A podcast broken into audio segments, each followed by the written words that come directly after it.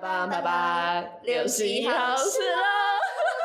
哦哟，别想了。嗨，大家好，我们是六十一号十楼，我是小黄。然后今天就是依然没有听到鱼鸟的声音，就代表我今天要独挑大梁来采访我们这位重量级的嘉宾，也是我们有史以来最大咖跟最年长的的来宾。等下我我比你妈年轻吧？差不多，真的吗？我妈我是九年次。哦，对啊，可是那我那我就不是最年长。哦，好像也是。好，没关系。那我我帮你准备一个很长的 title，、就是要像是那个《权力游戏》那个 Queen 的那个很长的 title。让我们热烈欢迎曾经是第三社会发言人及创党人。不分区立委参选人、政治观察家、前民进党党员，曾经出现在《弯弯日记》呃旅行日记，目前为某合唱团男低音的 CC 哥，耶、好，那我们先请 CC 哥先自我介绍一下。哦，好，那嗯我叫林志珍嘛，那大家都叫我 CC。那目前是无业游民。那 兴趣是喜欢唱歌，啊唱歌是唱合唱团那种。那呃，我之前跟跟哎、小黄对对对，我今天跟小黄算是同事的关系，嗯，对，所以就是很有非常幸运可以认识这么有趣的，对对小黄，然后大家今天很高兴来这边，耶谢谢谢谢他愿意来我们这个简陋的广播频道录音。对，好，那就是如我刚刚所讲的，就是前面关于讲到政党的部分嘛，因为呃西西哥是我这辈子第一个，也可能是唯一一个遇到就是有创过党，然后还选过立委的的人，这种经历就是人生可能没办法遇个几次，所以我就决定来采访他关于呃创政党啊，跟当初选立委的一些事情，包含就是我们，因为我们六十号是有专门就是爱听八卦，就以爱听八卦为闻名的，所以呃，就是当然我们也想就听一下是什么政治丑闻啊，什么新三色啊，我们最爱这种，没错。好，那我们直接进入正题。那呃，前面提到是政党的部分嘛，那因为我一直很好奇，就是通常会去参政的那种人，通常他的背景是什么？就有可能他大学读的是法律系啊，或是政治系，或者像柯文哲是医学系。那我想问一下 C C 哥，你的背景是什么？嗯，我背景要怎么讲？要如果要从我嗯小时候讲起的话，那就是嗯当然小时候是在在台湾长大，那可是我在十三岁那一年我就就去英国念书。那我在英国待了十二年，然后才在在这个学业结束以后才回来台湾。那其实我没有我没有什么背景呢、我不管是呃我们家呃或者是我的身边的朋友，其实没有没有什么从政的人，呃，主要就是我我我自己非常的应该就是一种一种一种理想性的驱使吧。那个时候，其实我是从小就对政治非常的有兴趣。那我那时候呃还在念国一的时候，其实我在念小学的时候，一九八七年台湾解严嘛。那解严那年我是呃国小五年级，那可是其实那时候我就已经知道什么是戒严，什么是解严，然后我也我我也对那政治非常有兴趣。那那时候呃那时候民进党刚刚成立，那我也对对民进党的整个发展我都非常关心。那甚至我到国一的时候，国一的时候是一九八八年，那国一的时候那时候那个全班就是老师就讲说你要要要要做什么身家调查，然后就里面其中有一题就是说。你最尊敬的人是谁？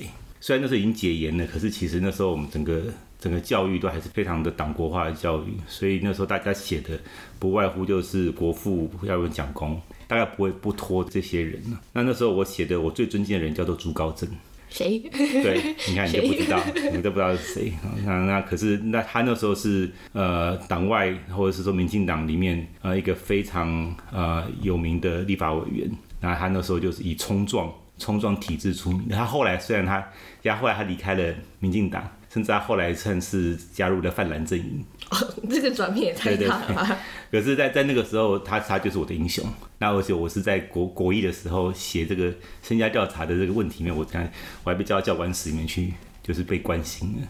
哦所以我我对政治的的的兴趣其实从是从小我自己就非常有兴趣。那虽然我到国外去念书，可是那时候呃我一直有一个念头，就是我只要一念完书，我就要回来台湾。我完全没有任何说啊我在那边念书，我在那边那么久了，我从十三岁在那边。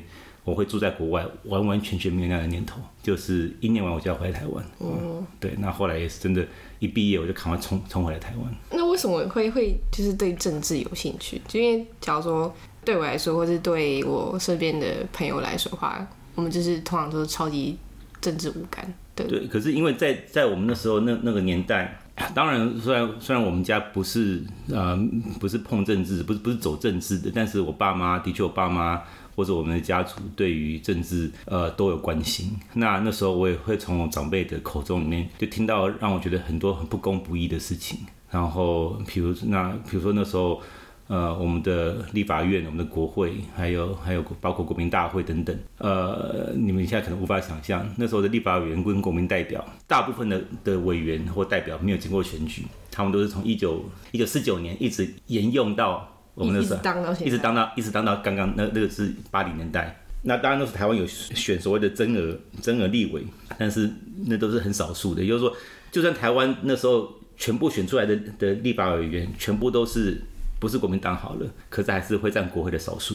哦，所以你就觉得这是非常非常不公平啊！那当然那时候还有很多的这个关于言论自由啊，呃等等的这这些的迫害。但是那时候还有另外一个人对我影响非常大，他叫郑郑南荣，我不知道你认不认识？嗯，那郑南荣他呢他的那个自焚案也也也让我非对我对一个很大的冲击。所以那从那个时候我就我我我就很很认清楚说我的志向就是要走台湾，我希望可以参与台湾的政治，希望可以。让台湾更好，付出一一份心力，那是那是我那时候的、的想法啦。当然，那那其实我我高中的时候，那是因为在英国，那要上他们所谓的高中的时候，你就要选你要走理科还是文科。那我对两个领域很有兴趣，一个是政治嘛，可是我对于数学跟物理我也很有兴趣。是。那那时候要选理科文科的时候，我的自己的想法是这样子，就是说，如果我现在选理科。我以后要要走文科，都还是可以走哦。可是如果我现在选文科，我如果想要再选理科就没有办法了。哦，对。所以我那时候我就先选了理科。那我大学的时候也是念数学系。是。然后那可是后来发现，哎，数学真的不是我的料。我我是我真的不是我我我没有那么聪明啊，不是。因为我真的认为要要可以念数学又可以可以当研究人员的，是要某个程度是要天才才可以。那我没有那么聪明。那可是因为我我一直对政治有兴趣，所以后来我有改念的改念的国际政治。哦，所以数学念到一半，然后没有我我我有毕业啊，你有毕业？我大学有毕业，我大学毕业以后，我我又去念了一个，就是等于是有点像衔接的课程，哦，也不是硕士，然后就是就是先我先去念一个有点像是先修班那样子的一个政治的一个一个先修班这样子。我我那个念完以后，我才去才去念研究所。嗯，大概是这样子。然后二零二零零一年我就呃念完以后我就我就回台湾了。二零二零零一年。二零零一年，你对你那时候我刚一岁。对。那那那时候你在英国的时候，你有就是因为有些华人在国外也是会有一些政治运动。对。那你在英国的时候有做类似的？有，我那时候在英国的时候，呃，我那时候上大学的时候，然后。呃，就跟了一群台湾的同学，来自台湾同学认识。那那时候我们一直对于，OK，大概我我我直接讲哈，就是在一九那时候是一九九五年嘛哈，我我上大学是一九九五年，那时候大一。那一九九五年那时候发生一个就是台海的危机，就是那时候中国就是在这个台湾海峡演习，然后射飞弹。然后那一年一九九五年也是我们台湾第一次总统选举的前一年，我们一九九六年的三月选举。然后从一九九五年的八月开始，七八月开始，中国就一直在那边演习。所以一九九五年，我那那年刚好上大学，然后我就集结了一些台湾的同学，那我们就一起去去示威去抗议，然后到中国大使馆前面去去抗议，就是他的时候中国对我们的这个演习等等的。然后那那也在那边认识的朋友以后，我们就一起组成了一个台湾同学会，哦，英国台湾同学会。那我们在台湾同学会里面，我们也办了很多，比如说对认识二二八啊，认识白色恐怖啊等等这样子一些活动。然后那甚至到了一九九九年的时候，因为九九年的时候，那时候江泽民来英国做这个国事访问，然后我们那一群人就他到哪里，我们就跟他到哪里。但保镖没有挡吗？没有，就是当然我们不可能靠他太近。其实这这故事还蛮蛮那个的，就我那一次，他那次那个跟女王，因为他他那个是 state visit，是是一个这种国家领袖级的，所以他是他他还女王还派马车去接他，要去白金汉宫。那我们那时候就一群人，我们还把什么标语啊什么都藏在衣服里面。我们就在那个往白金汉宫的那个大道那边。当他马车一来的时候，我们跳到那个雕像上面，然后把那个布条举起来，然后他们就大喊口号，就是就是就是骂他是屠夫啊什么什么等等的。然后我们那时候就被被警察抓。然后还有还有后来他去剑桥，我们跟他去剑桥。然后他去剑桥的时候，那一次是我们呃算是冲突最大的。因为我离他的那个车子，我差点拦到他的车子，啊，可是也是也是被英国警察整个就是整个抱住，对，然后也有跟那边那时候那时候有有中国的留学生去欢迎他。然后我们两边的人也差点就是打起来一样。哇哇，这这样算恐怖分子吗？没，不能算恐怖分子啦。那可是就是那时候警察有有对我们非常的，就是英国警察不会对不会不会对客气的，他把你整个压在地上，然后然后这样讲，反正意思就是讲说，如果你再不配合，他真的会逮捕我们。啊，后来是没有逮捕我们，他就是把我们压着，然后不不让我们走。对。哦，那江泽民应该有记住你了吧？有啊，他那次那次其实我觉得我们那次有有成功的营造一个，就是他去英国是不受欢迎的，这个是那时候中国他们那个非常不想要得到的一种结果，就是因为他他那一次就是他到哪里抗议就到哪里，然后甚至那那一次本来那个呃查尔斯王子。再来说，应该要当主人，要要宴请他们一个。那后来查尔斯他取消了那个东西，那对于中国来讲是一个非常丢脸的事情。那当然，对英国来讲，英国里面有有些人讲说啊，查尔斯怎么可以这样子？怎么怎么可以这样这么没有礼貌？那可是查尔斯他也应该是有认同到说，诶，有这么多，这是江泽民来英国是一个非常具有争议性的事情。然后有这么多人反对他，有有这么多抗议的声音，所以他他后来取消了他本来要要当主人的那个那个晚宴。哦。像某种层面上也是蛮有效果的。我觉得是啊，我觉得是啊，就是主要就是不要让人家觉得说哦，那一个中国的的领导人到英国，好像大家都很欢迎，好像都都没有任何的这个声音。而且我觉得那一次成功的，也让世界看到说哦，原来台湾有这样的事，因为那时候大家其实对台湾真的不了解。嗯。其实你甚至说到现在都都不一定那么那么了解，那那个当时更更是大家对台湾是完全不知道的这种这种事情。然后大那时候英国人反而对于西藏比较了解。那我们那时候我们的抗议行动就是把我们跟西藏合在一起。哦。我们也是我们是台湾跟 Tibet 两两个 T 一起一起。哦哦。那那时候也认识很多西藏朋友，然后那西藏人对台湾也不了解。他说哦，原来你们因为他们的印象里面是呃国民党，台湾是国民党，那他们对国民党印象也不好。嗯嗯。因为当时他们其实。国那个当然国国民党也是认为西藏是中国的一部分，对，所以他们他们对国国民党的印象也不好。可当他们知道说，哦，原来你们你们是也是这么的，都是这个对中国这样子有意见，所以所以那时候那时候的的确我们我们交了很多好很多不不错的朋友在那时候，对。哦，那题外话，那你们现在还有联络吗？没有了啦，现在。等等，你你说我我跟那台湾同学吗？西藏。西藏没有啊，西藏西藏那个那个后来大家各各自回去了以后，那他们当然留在英国，就没有再联联系了。对，好，那那时候你就大学毕业，研究所毕业后就直接回台湾了吗？对。那你回台湾，你第一步是什么？我回台湾，我其实那时候也没有什么头绪，我只知道说我想要从政，不能不能不能讲从政，那讲从政太沉重。我想要参与政治，嗯，然后那时候我只知道我想参与政治。那在一个算是很很巧合，也不是很想巧合，就是我我有个朋友，朋友的爸爸，然后跟林卓水。认识，那那时候呃，就是在一个一个吃饭的场合，那他就说，哎，这个是刚从英国回来的，然后那林卓水那时候说，哎，我在正在找一个助理，好，然后是要研究中国，然后研究两岸的这样的一个助理，那我说，哎，我我我我学这个的，然后他说好啊，那就他他就叫我去面试嘛，面完试以后他就说好啊，你就就来上班，哦，我就这样子，我就我就去了立法院，这是我的第一份工作，就是到立法院，然后在林作水这边，林作水你知道是谁吗？就是历历史课本上面会出现的人，对，那他他他是就是他他他也是民进党的创党的党员，他本来是老师哦，本来是个老师，那后来他算算是个作家，写了非常非常多的文章。那那在党外的时期跟在民进党开创时期都非常的非常活跃。他在一九九二年当上立委，那我是二零零一年去去他的办公室。哦，那你他助理当了几年？我从零一年然后当到零六年，嗯，刚好五年，五年多一些。所以五年后你就看破民进党？不是，那倒倒呃，你倒倒也不是这样讲。呃，我之所以会做到零六年呃十一月是有原因的，并不是我自己要离开，而是因为他辞职。哦，他在零六年的十一月辞职。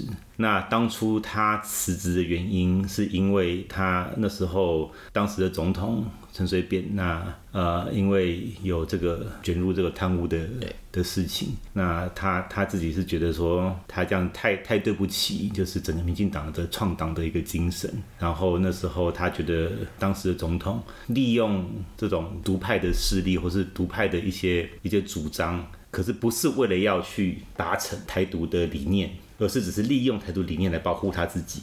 嗯，所以他觉得这样子，他他无法忍受这样子的一个状况，所以他在他在那年他他辞职。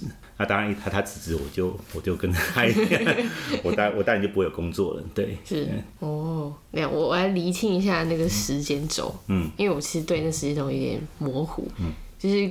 助理嘛，嗯，然后再呃加入第三社，对，就是我，因为我是零零一年当他的助理嘛，然后我是在零五年的时候，我们之前主任他那时候就是别的工别的机会，所以委员就问我说要不要当主任，所以我就零五年的时候我当他的主任。那那时候其实呃应该这样讲，就是说从零五年以后，整个就是总统的家族就卷入了一连串的这种呃贪污的这个事件。那那时候我们呃在国会助理群里面，就是啊我们家年纪相当的的助理群里面，那我们就对这样子的一个一个现象跟一个走向，我们觉得非常的忧心。所以那时候我们本来是一个读书会，我们大家就是两个星期聚在一起，大家看一本书，分享一本书，然后从这边就是大家去讨论一些事情，然后讨论一些大家对对党的看法，对于政治的走向看法。然后后来我们就成立了一个叫做绿六组。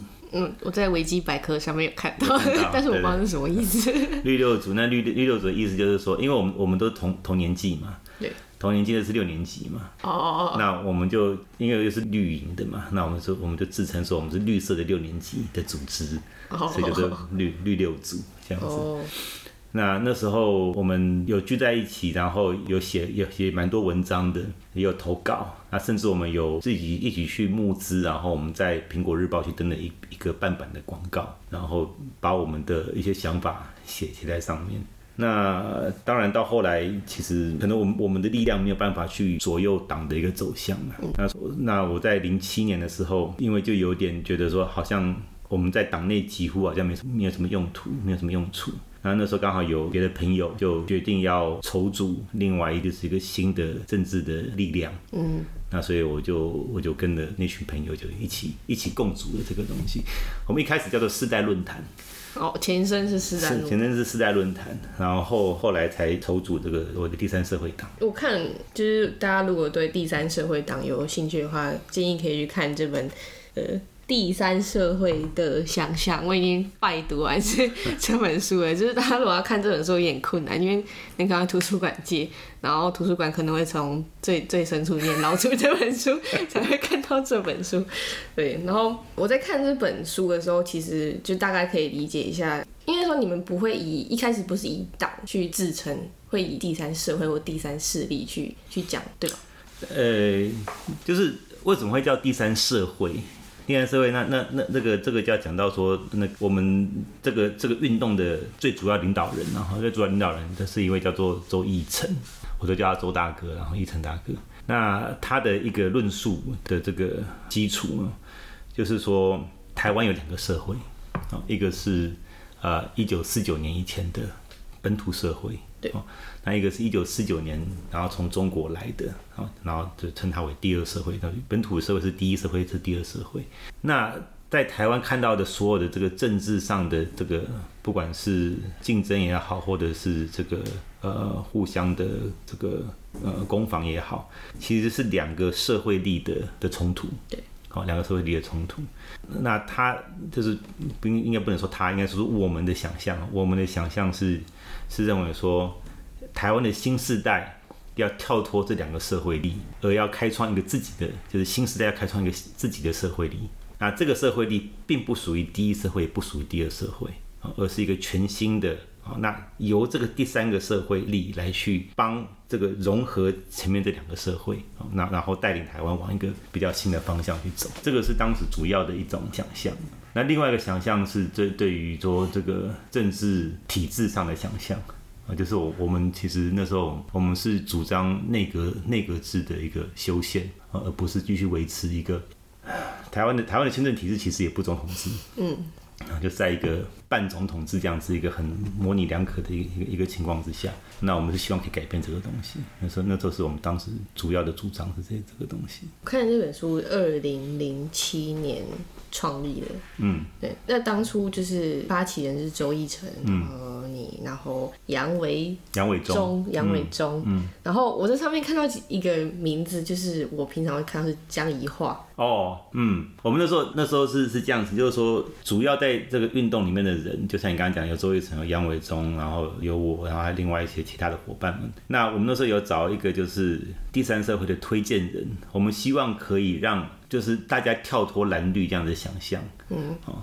所以那时候的确是有有去找一些我们那时候认为说可以在立场上比较中立的，不管是学者也好，或者是社会意见领袖也好，所以那时候我们也有找林卓水啊，然后找这个陈富雄啊，然后这个江宜桦啊，然后甚至还有找找陈长文啊等等这些人都有帮我们推荐，是，他那时候有帮我们推荐。当然之后后来的发展然 后都跑光了，对对，当然那那就就是说，比如说像像江，因为那时候我还记得，我那时候我有去找，那时候我我叫他江老师，因为他那时候就是台大的一个老师，然后我那时候在跟他，我说我我这样讲会不会，反正这个 没关系，没关系，我那时候找他的时候，然后他他那时候他说他很认同我们的我们在做的事情，然后他他那时候我永远记得他跟我讲，他说他说我这一辈子哈永远不会从政。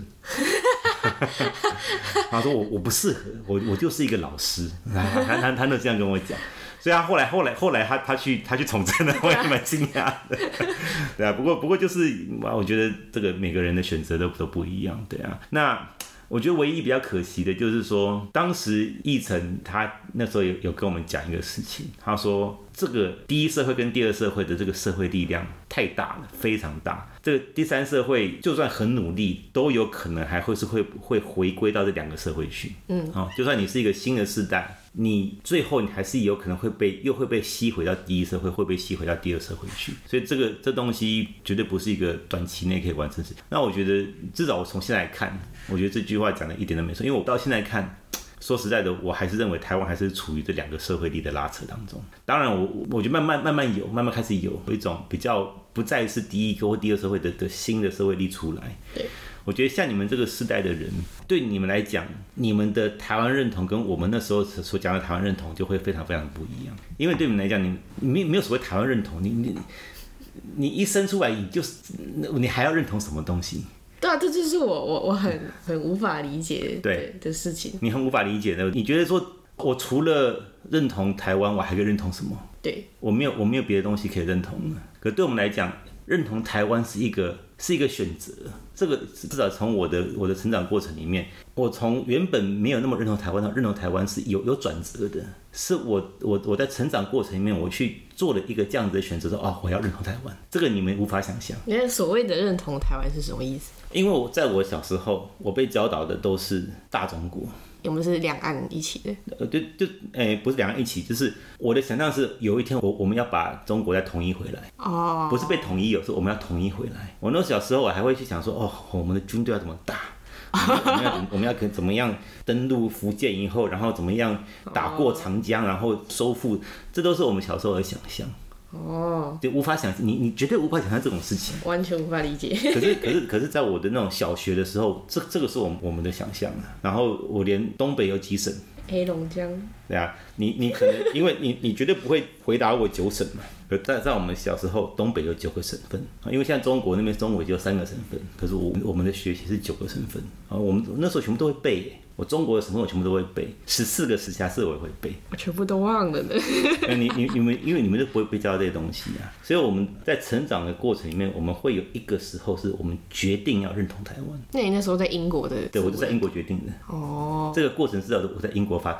我在台湾的时候，我我那时候已经很认同民进党，可是我那时候并没有认同台独哦。那我说后来我在英国的时候，我才变成说，哎，没有啊，我们台湾本来就是独立的啊。这个这个是有一这样子转折的。因为我从以前我就一直无法理解为什么会有台独这个名词出现。因为这个概念也是源自于海外啦。那时候很多台湾人他们因为黑名单的关系，然后就在美国。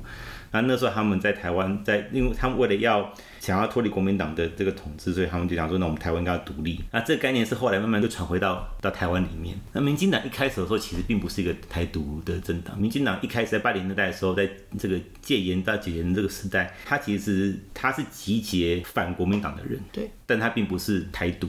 那他集结反国民党人，那反国民党人当然也有，那时候其实也有也有很多外省人参加民进党。因为他反对国民党，那也有很多是比较可能是比较左派的，他们是认为说，哎，那个我们只反国民党，可是甚至他们可能认为说，我们应该要跟对岸有更多的连接，也有也有这样子。那是后来到民进党成这个通过了台独党纲以后，才慢渐渐的变成说，哎，这个让台湾就是一个独立主权国家，才变成说是一个呃比较民进里面比较主流的东西。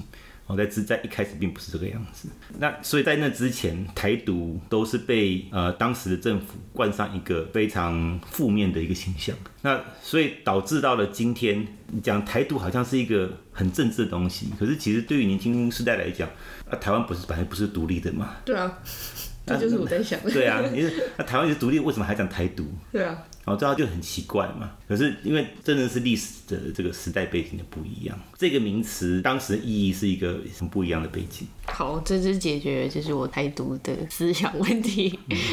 好。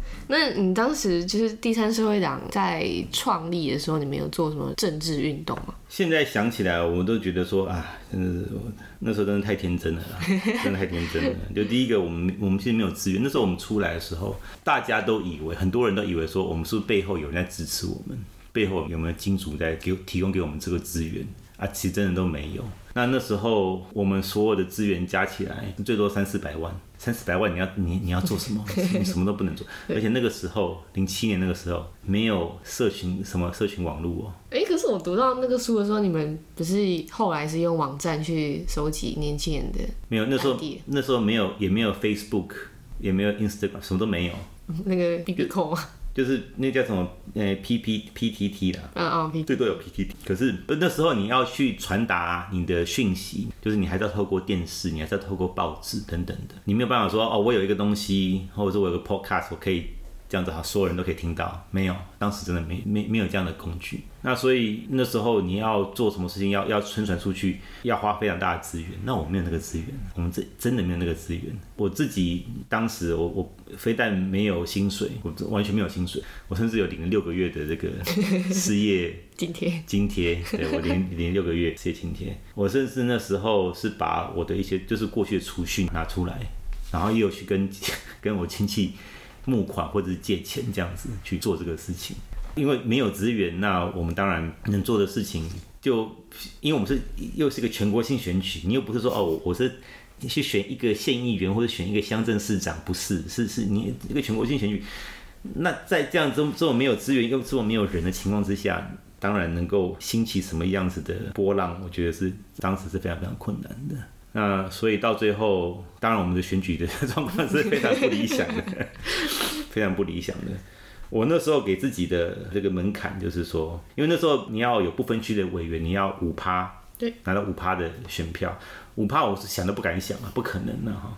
那我那时候把自己定的说，哦，我我们如果拿到三趴，我觉得我们就成功了。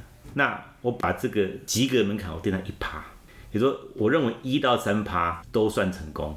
嗯，因为三次是 best case，那我我认为一应该是 worst case scenario，结果我们连零点五趴，零点四我记得。哎呀，你就讲出来了。对，那也因为这样子，我们就也不是我们呢哈。那我那时候我自己就知道说，这东西我没办法继续下下去，因为第一个很现实的，我我真的我们没有资源，然后也没有人可以付给我薪水。那我太太那时候又怀孕了，哦，对，就是我们选完以后她就怀孕了，所以我们想说，那我再也不是只有我跟我太太一个人。我如果我如果是我只有我自己，然后跟我太太，那我太太还有她的工作，那我还可以可能还可以再去闯一下，没有关系。可是问题是小孩已经要要出来了，所以我就知道说，那那没办法，我就一定要要去找别的事情，就是要找工作。可是我当时候不从就是里长开始选，就比较从小一点，而是直接跳到立委。呃，因为那时候我们想要做的事情是，就是希望可以，第一个我们想要去去化解这样子一个蓝绿的恶斗。第二个，我们是真的想要对国家体制去做改变，所以我们那时候提了两大主张，两大主张就是我们要宪改跟税改。对，哦，这是我们我们那时候那时候两大主张。那宪改是就是我刚刚讲的，这国家体制上认为那个议会内阁制是一个比较适合台湾的制度。那税改方面就是说，就是我们认为说，台湾不管哪一个政党，不管是民进党或者是国民党，都是用右派的税制来行使左派的福利。我不知道我这样讲你懂不懂意思？不太懂。因为右派常理讲了哈，右派就是小政府，然后小政府就是税会比较少，可是同时政府的支出也会比较少。那左派就是税会比较多，可是政府可以提供的福利也会比较多。这是左派跟右派最基本的不同，大概是这个样子。那台湾通常就是右派的税制就是税比较少，可是左派的福利可是福利很多。哦，那你你这样子就一定会造成一个国家它没有办法永续的这样下去。所以我们那时候是希望说，可以在税收上面针对资本地的这些税收啊，来做某一个程度的提升，才可以支撑台湾一个福利国的一个一个体制。主要那时候主张是这样子。哦，因为嗯，虽然说你这零点四趴的得票率听起来有点惨，但是我看维基百科其实有四万多对，四四五五七四啊，这么清楚。四五七四，对，四万五千。但我们很感谢四万多个人投给我们。但是你你如果想要说的是就是全国，不是全国里面就是四万多人投给我们，表示说我们的不管我们我们的发声，或是我们的努力，或是或是大家到底到底有没有听得懂我们在讲什么？其实我我后来我我后来想想，虽然我知道议程他非常那时候他非常坚持要用第三社会，但是我我也必须讲说，第三社会这个概念真的非常难传出去。嗯，你讲第三社会的时候，你要讲说你到底在讲什么？对，对不对？就是我真真的很难。你要跟他讲，你就要的你的整个理论你都拿出来讲。对，那没有人会有那么多时间呢、对，你看那个，我记得有当年有一个党叫做公民党，他们做的事情跟他们宣传绝对比我们少，嗯，可他们票比我们多，哦，你知道吗？他票比我们多，为什么？那、是公民党啊，哦，你是不是公啊？我是公民啊，我就投啊。哦你知道，你知道，就就就是有时候那个名字你也不用说太复杂，人家就就啊，反正我也不知道投谁啊，那在投你。投会看见名字比较好听。对，名叫名字比较好听，我就我就我就投。嗯，啊，你要看第三社会，哎，第三社会到底是什么东西？然后我们的我们那个 logo 也是，一颗青苹果。对，anyway，yeah 那那那假如说就是愿意重新来过的话，你会取什么名字？我那时候有我那时候的建议啦，哈，我那时候在在内部的时候，我有建议叫做社会进步党，社会进步社会进步党。那当然那时候其实那时候有些人反对意见说啊，这个民进党很像，对，哦，好像民主进步党社会进步。可是我我那时候的我的想法是说，我们的民主进步，我们的民主制度这个象限来讲，已经进步到了一个程度了。在二零零八年的时候，我们台湾的民主其实已经到了一个一个还不错的阶段。我们接下来是要让我们的社会进步，而不再是民主进步，而是要让社会进步。我们要到要要进入另外一个阶段。所以我那时候我我本来提议叫做社会进步党，那可是第一个是有人讲说啊这个民进党太像了，第二个人讲说哎这样子你看民民主进步党叫做民进党，社会进步党叫社进党，好像哪里怪怪的。我刚才说嗯，社进的，因为嗯，对，所以就后来就没有没有采纳我的意见。哦，好，第三四位的确是比社进党 好好听一点。好了，连你都反对了。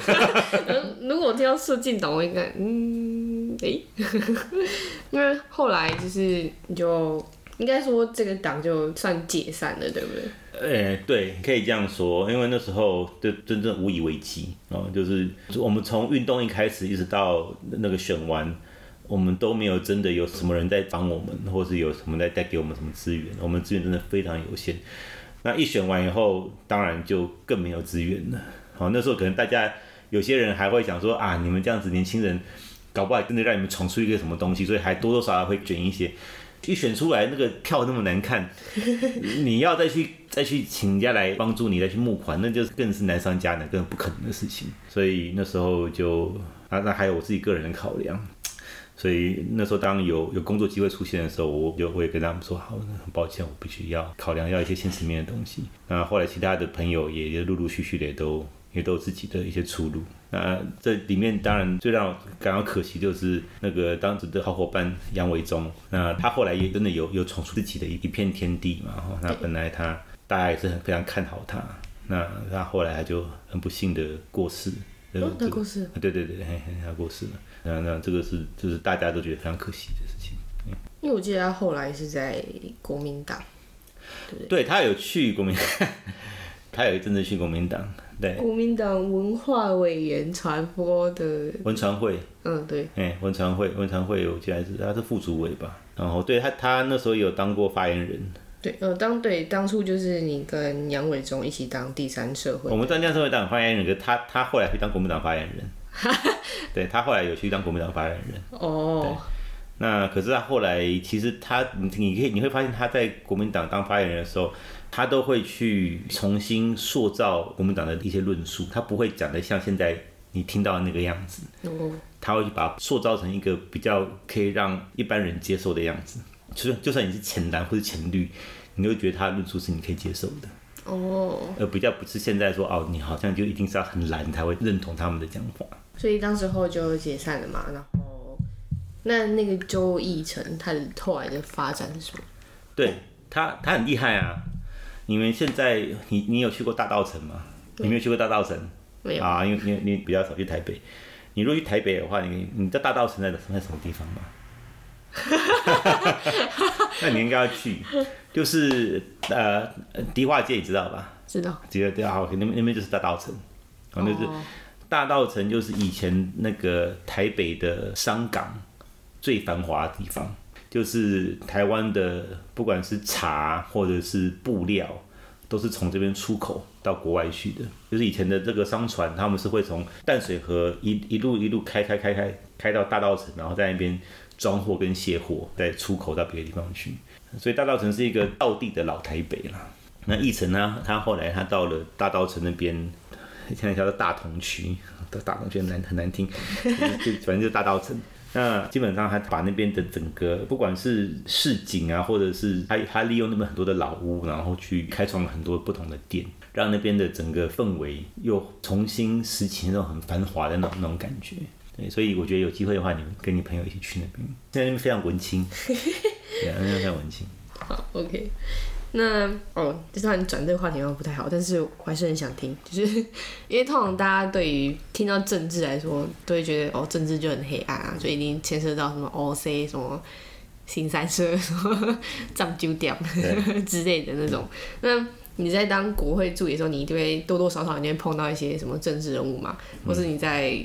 呃，第三社会党的时候也会碰到一些呃知名的政党或者政治人物。嗯，那你有听到就是或是用我们用听的就好了，因为现在年轻人都是说我梦到，就是如果你说我梦到的话，就代表这不是真的，你就不会被告。我我可是我我我必须让你失望，你知道吗？因为我必须说真的，我在立法院五年的这个时间里面，我没有去过任何不管是酒家或者是任何深色场所，我一次都没有。哇！你可能会不不敢相信，可是我我我跟你说实话，我我真的都没有去过。那我觉得原因是因为我跟的委员是叫林卓水哦，反正他就是一个他的外号叫什么，你知道吗？他外号叫台独理论大师，所以他是满脑子的很，他有很多的这种理论啊什么的这种，所以我在他那边工作，我比较像是一个大学教授的研究助理哦，我都是我都在帮他做研究。研究方面的事情，我帮他找资料啊，会诊资料啊，然后甚至有时候帮他写一些东西。我从来没有帮他处理过任何事情，就是大家会认为说啊，政治里面要去瞧，对不对？要去瞧事情，在他们工作五年来，我没有去瞧过事情。当然有有时候会哦，跟政府机关开会啊，什么什么什么东西的。可是我没有，因为他因为他那时候他也是不分区立委，他并不是个区域立委，对，所以我们也没有去碰过地方上的的东西。所以，我们只会说哦，针对政策，我们去跟政府机关去讨论、去开会。可是那不是瞧事情，不是在啊来来我们来来，所以我真的 我真的没有去过 去过那种那种地方，所以人家人家说那你你就对啊没有错啊，一般人会认为说哎在立法院一定会碰过这种事情，我真的没有。那可是我我的确有听过，就是别的委员的办公室里面可能就会有有人会需要做这些事情。那但是因为不会不会有人找我去，那我唯一有一次经验，那反而是在第三社会党的时候，哎，这个讲讲好嘛？因为第三社会党的时候，那时候其实那时候我们也没有什么金主，没有什么什么。那不过那时候有有一个可能应该应该说他就是一个那种企业家商人，他蛮喜欢我们的，然后他就有次就找我去吃饭，他早上吃饭的话，他就讲说，好，来来来，我我再带你们去一个，就要带我们去那个。我还记得名字叫什么，叫叫做杏花阁。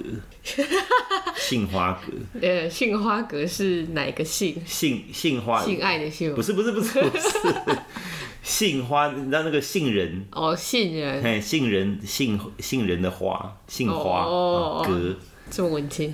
啊，然后我们就去杏花阁，然后它就是那种非常老派的酒家，它那什什么老派酒家是什么？就是你以为说想要去酒店是不是啊？怎么坐在什么沙发椅上？不是。它是那种一个圆桌，嗯，就像吃板凳那样子，一个大圆桌。对。然后你们这个客人呢，就是坐在圆桌的坐一圈嘛，哈。可是呢，你客人坐一圈，然后中间都会插一个老鸨。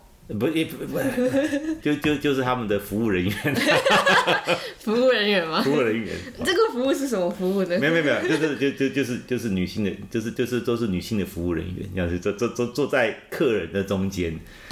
然后我我我那次去，我真的有点有点开眼界，我说哦，原来是这样子，这是开心的意思是吗？可是可是别没有没有任何奇怪的事情，就是他那个服务人员，他就真的是帮你夹菜，嗯。然后在那边，然后然后跟你跟你敬酒，跟你喝酒。然后那个带我们去的那个老板呢，他就先拿一万块出来，一万块出来，他他就讲说来帮我换。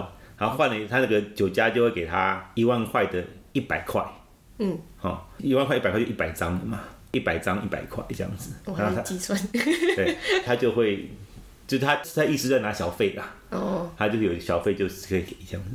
然后那个因为他是拿卡西。所以还会有人拿那个电子琴进来，一个女的，然后她会边弹边唱，她唱的那个歌词就是，嗯，非常有暗示性的歌词。那我们结尾来唱。没有，我不知道，我就我忘忘忘记他唱唱唱，忘记忘记他唱什么了。可是 anyway，反反正就是我我觉得那次就是我算是我第一次有接触到这个东西啊。可是那个就这样，然后就是也没有怎么样啊。然后吃完饭以后，那也不吃完饭，就是吃完的那个菜以后，然后就大家就走了，就这样子。哦，他没有跟你蒙来蒙去。没有没有，当然那个客人他可能会对旁边的服务人员，客人可能就会比较手脚这样子。嗯。啊啊！我我当时我是这样子，我就坐的坐挺挺的，我根本就不敢怎么样啊。可他你不动他，他也不会动。哦。他不会，他不会让好像贴着你或者不会，对，我有趣啊啊。那个超级老拍，那个那个很久，我都不知道他现在还有没有在营业。嗯，你你你可以 Google 一下，我不知道他现在搞不好现在没有了。没有，这是这是题外话，就是呃，其实我不知道你有没有吃过，就是乡下的流水席，就叫做街诶活动的流水席，然后就是他们会派小姐，然后哦，说那种那种那种就是表演的那种，对对对对，我有吃过喜宴有这样子的，有啊，就是那个小姐会下来给你蒙的那种。蒙。我是看台上的。哦，我们我们这边都会下来摸呢。真的啊？对啊，就有一个阿伯坐在我旁边啊，然后那个那个小姐姐下来就坐在他腿上，然后开始狂摸，然后我阿妈只就把眼睛遮住，说：“咦，那老妹狂的，哎，嗯，偷看。”我有吃过喜酒，是就是也是这种板凳的，然后有有人在表演啊，是是在台上表演，那白啊他会边唱边嗯，哦，对对，可是没有到台下来，没有。对，下次有空我再通知你。对。更开眼界，好，就是对，好，那我们来谈一下，因为刚前面谈到的是第三社会其他成员的发展嘛，嗯，那后来你个人的发展是什么？你还有在碰政治这块吗？没有，因为我后来我我就找工作，那我我后来找到工作就是第一个工作是在英国办事处，英国在台办事处，然后啊那个和那个是一个 temporary 的，那那并不是一个 permanent 的一个 post，所以我在那边做了，我记得做了七个月还八个月。我的那个合约都到期了，然后后来很幸运的就是欧盟办事处也有也有开缺出来，那我有去申请，然后就申请上了，所以我就在欧盟办，所以我我后来从离开第三社会，从二零零八离开第三社会，我一直在到二零一八，大概十年的时间，就一直在等于是在台湾的外交圈，哦，然后就是那主要是欧盟办事处这个这个做做事情。哦，了解。好，那因为你刚刚提到，就是我们现在台湾其实也有蛮多除了民进党跟国民党以外的势力出现嘛，像是民众党跟呃时代力量或者其他的。那你觉得？因为我后来去查他们，就时代力量跟民众党的党的精神，我觉得他们有某几点其实跟第三社会是有点像的。那你对于就是这些算第三势力嘛的党，就是你觉得你有什么看法吗？我觉得很好啊，我觉得本来一个健康的政治环境就应该要有比较多元的声音。那可是这也是为什么我们一直那时候一直希望可以有做这个宪政的改革，因为以我们现在的制度来讲，要让我们的政治环境有更多元的声音，其实不太容易。我们的环境比较还是比较属比较属于这种两大党的政治。第一个包括我们的元首，不管是国家的元首或者是呃地方的首长的选举，就是 winner takes all，就是赢的人就全拿了。对哦，那所以这个东西要小党在这边能够比较健全发展是非常非常困难的事情。那我们的国会的选举也是比较类似这样子的，就是单一选区两票制。那单一选区其实就是比较符合两大党的一个政治，它并不适合多党的政治。当然我们有不分区，可是我们不分区就只有占我们国会百分之三十。那所以我们那时候其实是比较希望说可以走上一个内阁制。然后可能走一个比较这个不分区占国会比较更大比例的这样的一个制度，那这样子的话，我觉得才会让更多元的声音可以进入到国家的这个政治的这个这个层级，那也可以透过这样子让我们的社会可以不要这么对立啊，因为当你两大党的时候，你的这个整个社会变成是一个变得好像是 if you're not with us, you're against us，嗯，那样子的一个感觉。那其实不太需要讲，你如果看欧洲。欧洲的很多的这个呃国家，他们都是内阁制，那可是他们很少很少有一个政党可以独自过半，嗯，所以他们都必须要去做一个事情，就是要去组成联合政府，他们要去找其他党跟他一起过半以后，才可以去组成一个政府。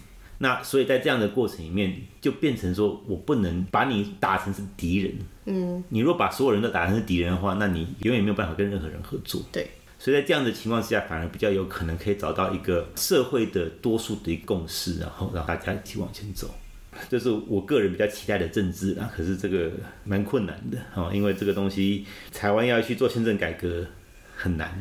你看我们去年只修一个东西哦，去年不是修要修宪吗？对，只修一个东西就是十八岁，对，都没有过了，对不对？对。那如果你要修一个。这么大的把整个国会选制也改，然后把整个政府组成的这个制度都改掉，太难了，太难了。我觉得几乎是不可能的事情。对，所以，我我现在其实已经有点，好了，就这样子吧，就就就现在这个制度，也不是烂，也不要，我们当然不要永远不要说这就烂吧。可是我们现在就只能现有的制度，我们看怎么在现有制度里面可以可以达成一个最好的的状况。对。那如果让你重来一次的话？你当初还会选择再创一次党吗？再参选一次立委？好问题，好问题。我我我其实没有那么把握，到底那时候会做。就是如果再让我选择一次的话，我我是不是会做一样的选择？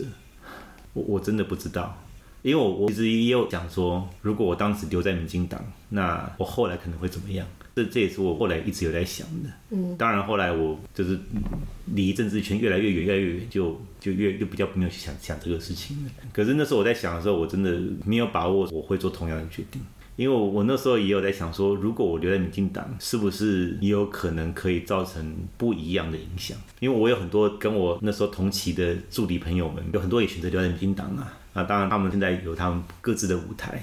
那他们都非常优秀，非常他们有些已经当上议员，然后呃有些已经当上政务官啊，然后或者在部会里面担任非常重要的这个幕僚的职位。那他用他们的方式来去影响，来去让让台湾变得更好。那我也觉得那那也很棒。那所以有当时啊，我我以前呢也会去想说，哎，如果我留在那边，是不是也可以有类似这样子的一个角色？现在不想了。现在不想，不会啊，总统不是四十几岁才开始选吗？